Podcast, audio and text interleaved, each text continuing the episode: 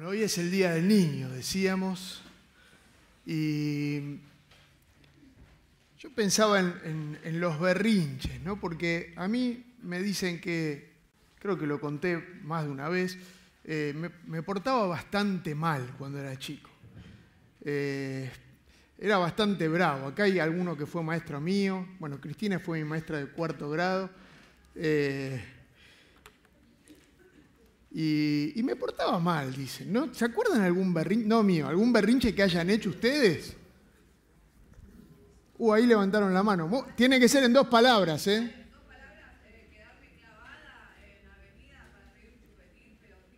Ah, eso.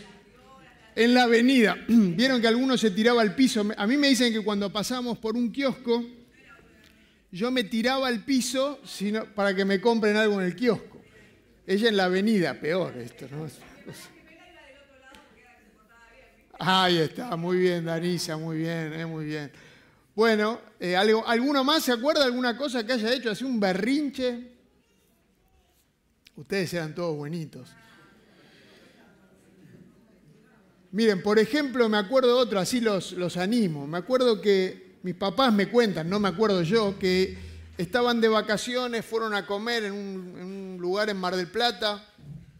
No sé si Montecatini, vieron que esos que no tenían para apoyarse. No sé por qué la gente iba a hacer cola y no, se podían apoyar, eran asientos sin respaldo. ¿Se acuerdan de eso? Creo que ya cambió, pero eh, era así. Y dicen que yo era chiquito y ellos estaban esperando la comida y yo me escapaba y desaparecía. Y de repente veían que las mesas alguna mesa se levantaba mientras estaba comiendo la gente, yo me metía por abajo y les levantaba las mesas. Y mis papás, dice, vino a la comida, dejamos todo así como estaba y nos fuimos porque no aguantábamos más.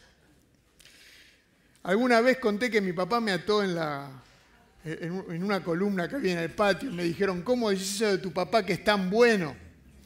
Es verdad que es bueno, yo era bravo. Tiene razón. Hoy eso de atar no se, no se entiende con esto de la generación de cristal, ¿vieron? ¿Cómo, ¿Cómo vamos a hacer algo así? Gracias. ¿Se acuerdan de alguna más? Para infartarlos. Qué, qué, bueno.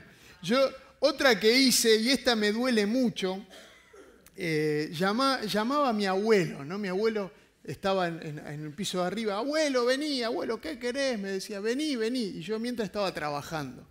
Eh, tenía unos juguetes que eran huecos y los llenaba de agua y iba a una silla que había ahí, tipo mecedora, que tenía como un hueco ya, y entonces ponía agua ahí, ¿no?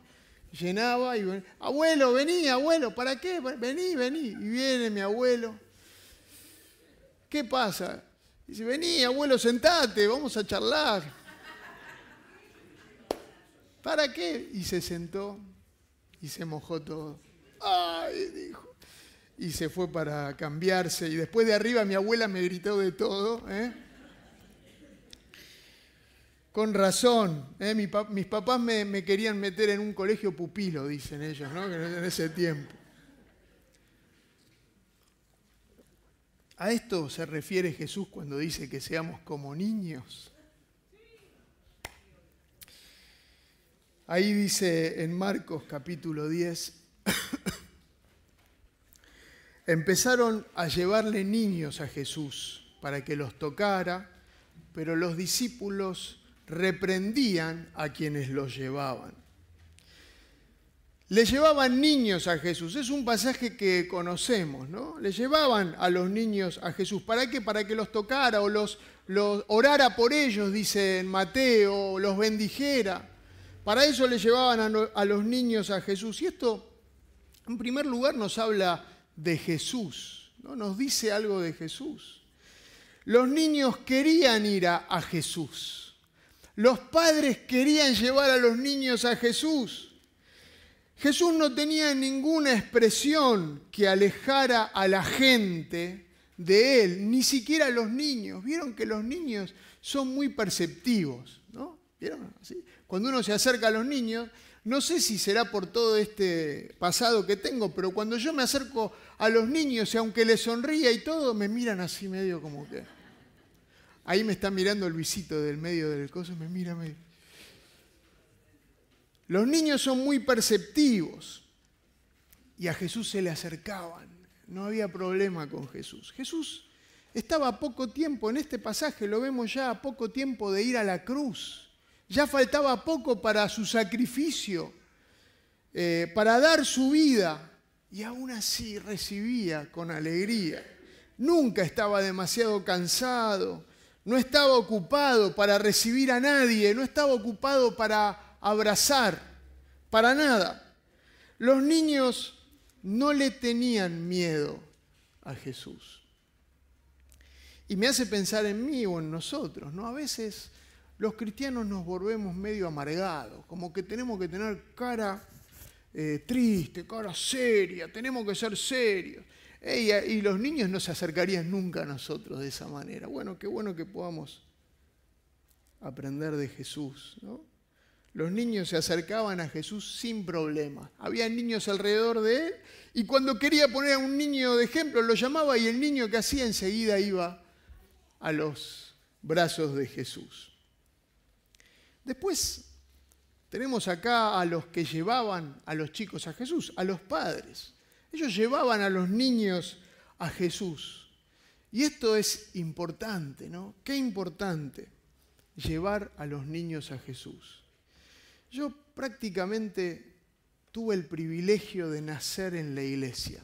Desde bebé mis papás me trajeron acá. Vine en la panza de mi mamá y prácticamente nací acá en la iglesia. Me acuerdo que me dicen que este abuelo al que le hice esta jugarreta, cuando yo era recién nacido, que me empezaron a traer acá, eh, la gente me, te, te, saluda con un besito y él venía con un algodón y alcohol, era así, y me limpiaba, ¿no? Se ve que COVID, todo eso no había, pero él me limpiaba porque me quería cuidar, mi abuelo. Gracias a Dios yo tuve la oportunidad de que mis padres me llevaran a Jesús desde chiquitito, desde bebé. No dejemos de hacerlo, de llevar a nuestros niños a Jesús. Estos padres que fueron allá a, Jesús no tenían todo resuelto. No tenían todo resuelto. De hecho, todavía no sabían mucho acerca de Jesús. Eh, su fe no era una fe perfecta. No tenían todo claro, pero aún así llevaron a sus hijos a Jesús. Eh, que podamos hacer eso como padres, como abuelos, eh, como personas responsables, llevar a los chicos a Jesús. Otros en este tiempo llevaban a sus hijos eh, a Moloch, ¿sí? A, otros dioses, falsos dioses, y los sacrificaban delante de él, porque requería sacrificios. Las propuestas que había alrededor de los que iban a Jesús, las propuestas que había en el mundo. Y la verdad que hoy el mundo sigue teniendo muchas propuestas, muchas propuestas. ¿sí? Y a los niños se los quiere eh, enseñar y adoctrinar en valores que son opuestos a lo que la palabra de Dios dice. Se les quiere enseñar a los niños cosas que nada que ver tienen con lo que Dios dice acá en su palabra. Hay muchas propuestas que ellos pueden escuchar, que están escuchando constantemente a través de las series que ven, de los dibujitos, a través de, los eh, aparatos electrónicos, a través de los colegios quizás. Muchas propuestas constantemente. Qué importante es que nosotros, los responsables de ellos, los padres, los abuelos, los que estamos a cargo, llevemos a los niños a Jesús. Después, en este pasaje están los discípulos, ¿vieron? ¿Y los discípulos qué hacen? ¿Qué hacen los discípulos?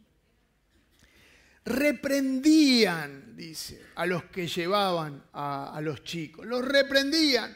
Otro dice, eh, una traducción dice, les echaban la bronca eh, de cómo están llevando a los chicos a Jesús. La verdad que a los discípulos les costaba aprender, ¿no? Nos cuesta aprender a los que somos discípulos, nos cuesta, somos cabeza dura. Jesús ya les había dicho ¿eh? que el que recibe a un niño en su nombre, lo recibe a él mismo, a Jesús. Se los había dicho a los discípulos, ellos sabían, sabían que Jesús amaba a los niños y los recibía. Entonces, ¿qué es lo que pasaba por la cabeza de los discípulos? Que reprendían a aquellos que estaban llevando a los chicos a Jesús, que impedían que los niños lleguen a Jesús. ¿Acaso pensaban que un niño es indigno de Jesús? En ese tiempo los niños no eran vistos como ahora, ¿no? Se los descartaba bastante. Ellos pensaban eso.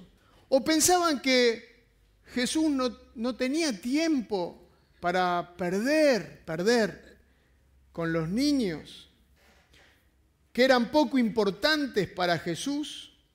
Ahora Jesús venía hablando, si nosotros vamos a Marcos un poquito antes, en capítulo 10, venía hablando del divorcio un tema importante, un tema de adultos. ¿eh? Y los niños hacen ruido, son molestos, ¿eh? se portan mal. El reino de Dios es un tema de adultos. Quizás pensaron así los discípulos. Y tengamos cuidado, o yo tengo que tener cuidado. ¿Cuál es mi actitud hacia los niños? En la iglesia mismo. ¿Cuál es mi actitud? Que se calle, callate saquémoslo, que se vaya afuera. Los discípulos les impedían a los niños llegar a Jesús. Los padres, estos padres llevaban a los niños a Jesús, pero a veces los padres también pueden impedir.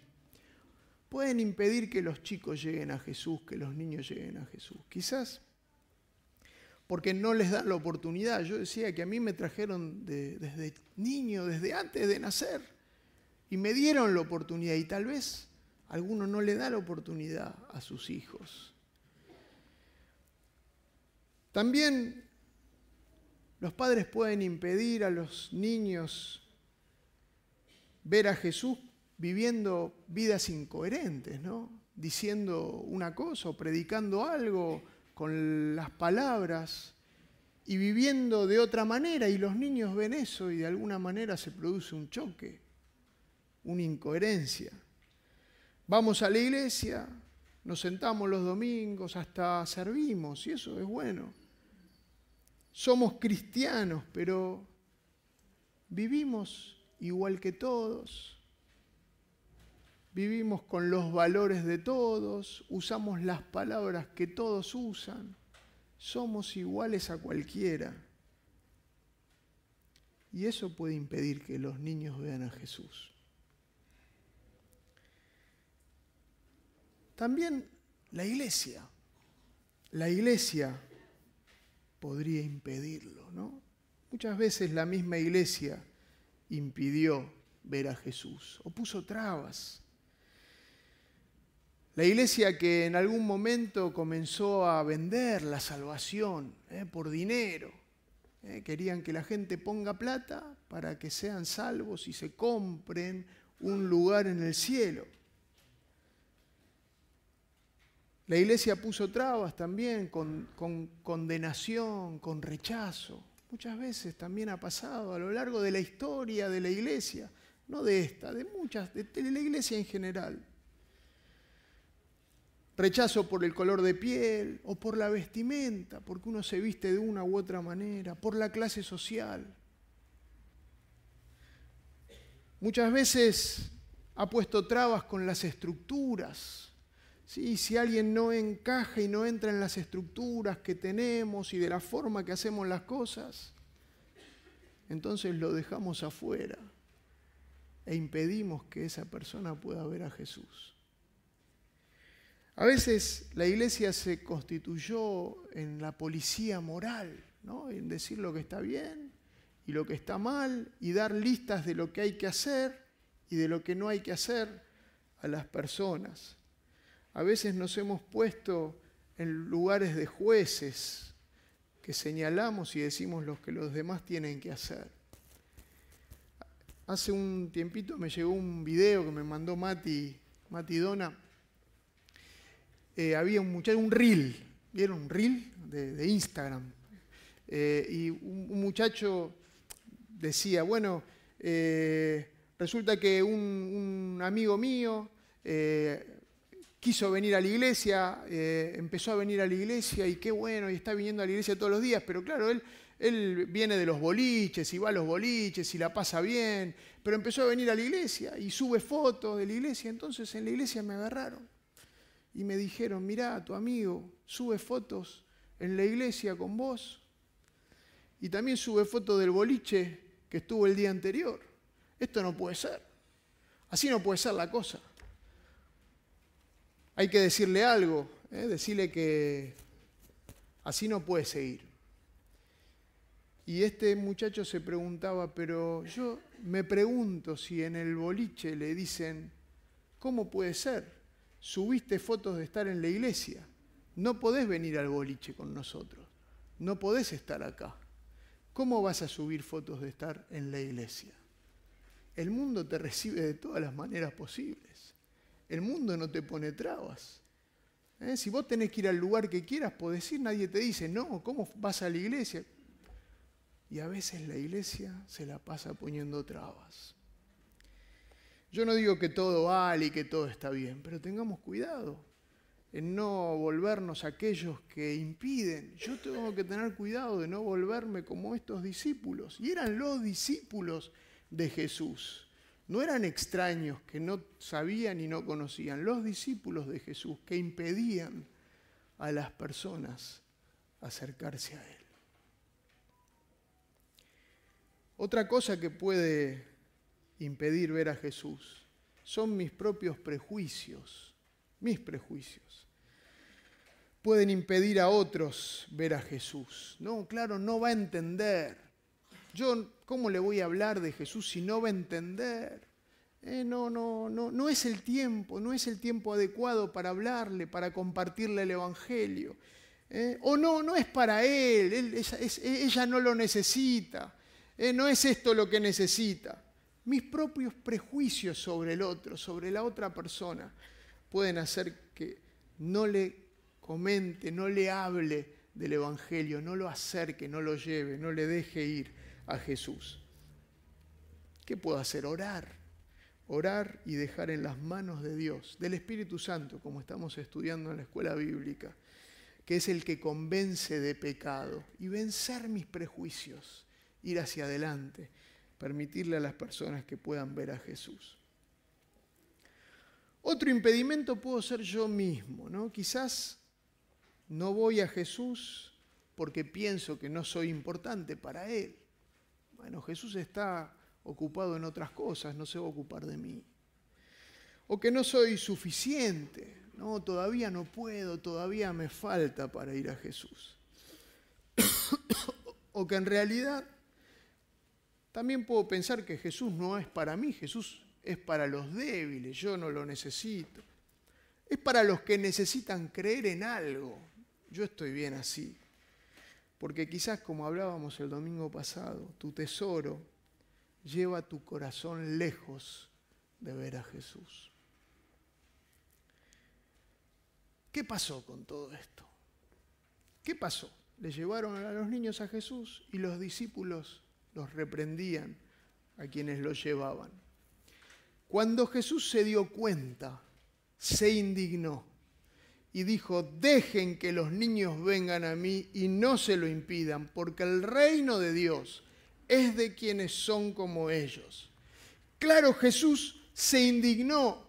¿Cómo es que piensan en alejar al que quiere venir a mí? Debe estar pensando Jesús. ¿Cómo puede ser si yo estoy dando mi vida por, por ellos? ¿Cómo es que ustedes pueden pensar que yo quiero que alguien los aleje de mí? que yo quiero que alguien esté lejos mío. ¿Cómo alguien puede pensar eso? ¿Cómo alguien puede pensar que es mejor que esta persona no esté cerca de Jesús? ¿De qué manera? Y claro, Jesús se indignó. ¿Cómo puede ser? Que los discípulos todavía no entendamos esto. ¿Cómo puede ser?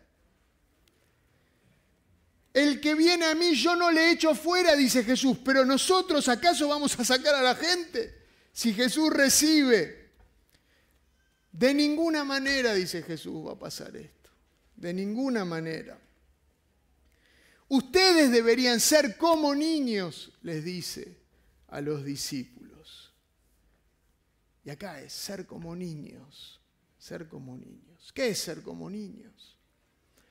No los berrinches, no portarnos mal, no hacer lío. Ser como niños es tener una dependencia absoluta de Jesús. Sí. Uy, qué bueno, gracias, ese, muchas gracias. ¿Vieron qué bueno ser como niño? Gracias, Ezequiel. Después lo voy a comer, ¿eh? Dependencia. Los niños son dependientes de los padres. No son autosuficientes los niños. ¿Eh? Ezequiel me trajo este alfajor. ¿Quién se lo dio? Pues lo compró él con su plata. No, la mamá se lo dio. Y me lo trajo a mí. El niño no es autosuficiente. Ellos no se procuran solos lo que necesitan, ¿eh? el alimento, el vestido, cualquier cosa que necesiten. Van a los padres. ¿Qué hay para comer? ¿Qué me pongo? Van a los padres. Nunca, un chico nunca cree que puede enfrentarse solo con la vida. Lo tiene al papá y la tiene a la mamá. O tiene a alguien que está ahí que lo sostiene. El niño es dependiente. El niño tiene confianza. Los niños confían en el cuidado y provisión de sus padres para todo. No dudan, los niños no dudan. Corren a los brazos de los padres ante cualquier situación que venga. La bienaventuranza, ¿se acuerdan? Bienaventurados los pobres, porque de ellos es el reino. ¿eh? El reino es de los pobres en espíritu. E, había dos palabras que Jesús podía usar para decir pobres, pobres. Una es el pobre que haciendo esfuerzo llega a conseguir lo necesario para subsistir. Si consigue esa monedita que necesita para comer ese día. Esa no es la palabra que Jesús usa.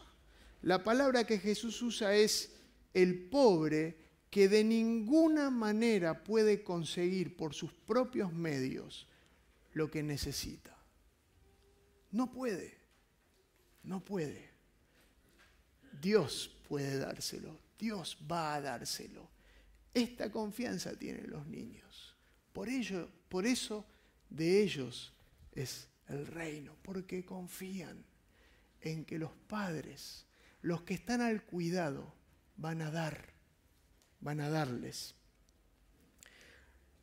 Los niños creen, son crédulos. ¿eh? Lo que les decimos, lo creen con sencillez. Cuentan que hubo un terremoto en México en 1985 que destruyó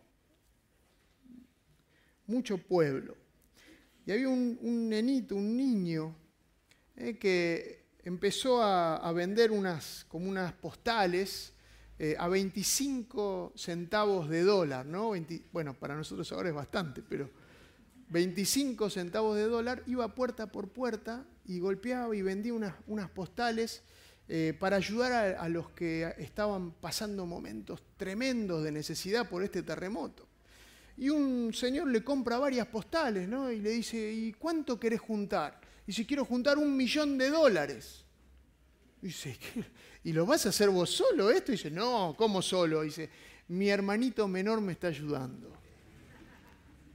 Los chicos son así, creen, creen que pueden, confían, confían en que lo van a lograr, con sencillez, sin complicar las cosas. Ser como niños en el capítulo anterior a este, estamos en Marcos 10, en Marcos 9, Jesús les dice, les había dicho ya a los discípulos que iba a ir a la cruz, que lo iban a matar, eh, que él iba a poner su vida. Y, y mientras caminaban, los discípulos estuvieron hablando del tema. Él les comentó todo esto y después los discípulos estuvieron hablando y discutiendo del tema. ¿Se acuerdan de qué discutían? ¿En qué términos discutían? ¿Se acuerdan? Creo que lo dijeron. Sí, exacto, discutían de quién de ellos iba a ser el más grande. ¿Quién iba a ser? Ahora que Jesús ¿eh? se va a morir. Bueno, ¿quién dejaron eso? ¿no? Eh, la, tristeza por la muerte de Jesús les duró poco. Empezaron a discutir quién iba a ser el mayor de ellos. ¿Quién iba a ser el más importante en el reino que se venía? Y entonces Jesús, que sabía todas las cosas, les dice, ¿qué discutían en el camino? ¿Qué estaban discutiendo? Y este es el pasaje paralelo en, Mateo, de Marcos 9, ¿no? Y entonces, después de preguntarle qué discutían, dice, llamó un niño y lo puso en medio de ellos. Un niño. Lo llamó y el niño fue. Por eso digo, el niño fue sin problema. Hay que ver si yo llamo un niño si viene, ¿no? Pero el niño fue sin problema. Lo puso en medio de ellos Dice eh, en Marcos que abrazándolo, ¿eh? lo agarró al niño, lo abrazó Jesús, lo puso en medio y dijo, les aseguro que a menos que ustedes cambien y se vuelvan como niños, no entrarán en el reino de los cielos. La tradición dice que este niño es Ignacio de Antioquía, ¿sí? que por eso eh, lo llamaban teóforos, cargado por Dios, decían a este Ignacio de Antioquía. Un niño de verdad, ¿eh? no es una historia inventada. Jesús lo puso en medio. Tienen que convertirse y ser como niños, en total dependencia de Dios y confianza en su provisión. No darme a mí mismo demasiada importancia. Dejar el orgullo, humillarnos como niños para recibir de Dios, para aceptar el regalo que Él nos da. Permitir como niños que Dios nos asombre todos los días. Convertirnos y ser como niños. Cambiar nuestras formas de ser y creernos importantes. Ser como niños. Termina el pasaje de Marcos diciendo, y después de abrazarlos, porque Jesús les dijo, córranse, dejen a los chicos que pasen, pasaron. Después de abrazarlos a los chicos, los bendecía poniendo las manos sobre ellos. Claro, finalmente estos niños llegaron a Jesús. Es tiempo de dejar el orgullo, la autosuficiencia, que tanto tiene que ver con esto de ser adulto, ¿no? La autosuficiencia. Convertirnos y ser como niños. Cuenta una historia por ahí que un chico, un niño, se sube a un avión, ¿no? Y saca sus sus eh, libros para, pintar, ¿no? Y se pone a pintar ahí en el avión. Y de repente, cuando el avión está andando, está en el aire, hay turbulencias, empiezan a haber unas turbulencias muy fuertes. Y el chico seguía pintando sin problema y estaban todos preocupados. Se miraban unos a otros, miraban a la zafata. Eh, y una señora que está ahí al lado del nene le dice, pero, eh, nene, ¿por qué estás tan calmado? ¿Qué es lo que te pasa? ¿No tenés miedo? Y el nene sigue dibujando y dice, no, no tengo miedo, porque mi papá es el piloto. Él tenía una confianza plena en el Padre.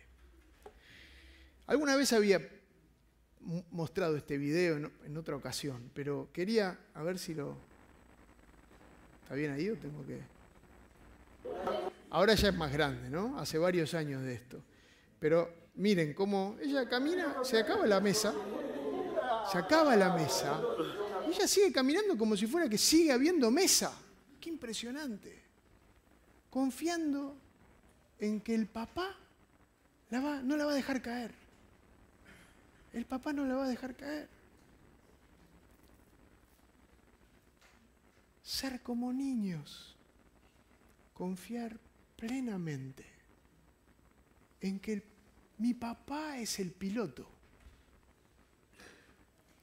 Y no importa las turbulencias que tengamos que pasar, mi papá sabe. Mi papá sabe guiar el avión, sabe guiar mi vida.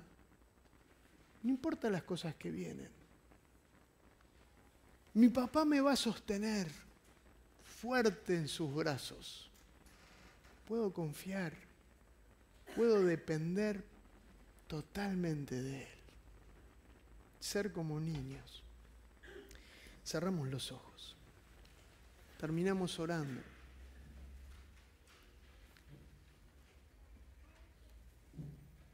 Señor,